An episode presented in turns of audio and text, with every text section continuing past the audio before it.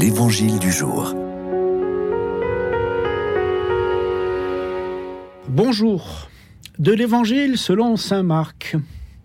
En ces jours-là, comme il y avait de nouveau une grande foule et que les gens n'avaient rien à manger, Jésus appelle à lui ses disciples et leur dit J'ai de la compassion pour cette foule, car depuis trois jours déjà, ils restent auprès de moi et n'ont rien à manger.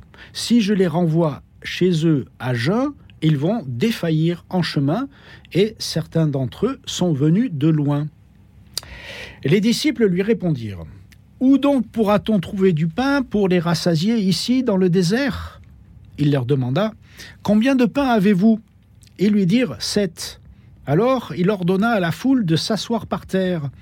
Puis prenant les sept pains et rendant grâce, il les rompit et il les donnait à ses disciples pour que ceux-ci les distribuent.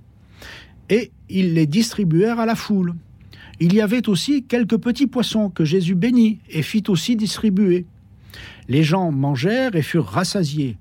On ramassa les morceaux qui restaient, cela faisait sept corbeilles.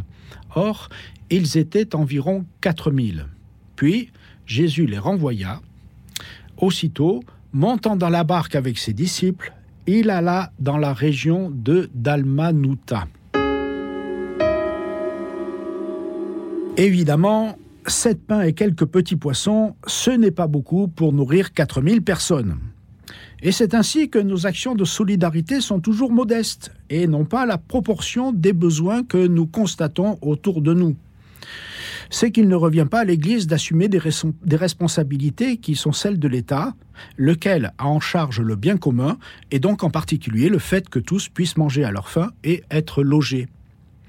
Mais lorsque l'Église, sous l'impulsion de l'Esprit, a une pratique solidaire innovante, elle est féconde.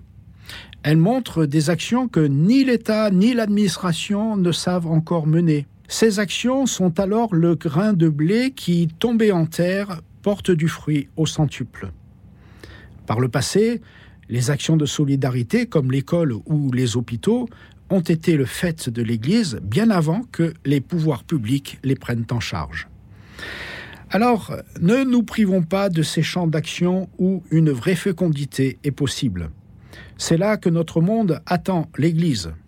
Ces actions ont la faculté de montrer la présence de Dieu dans un monde sécularisé où l'expérience de Dieu est devenue si difficile.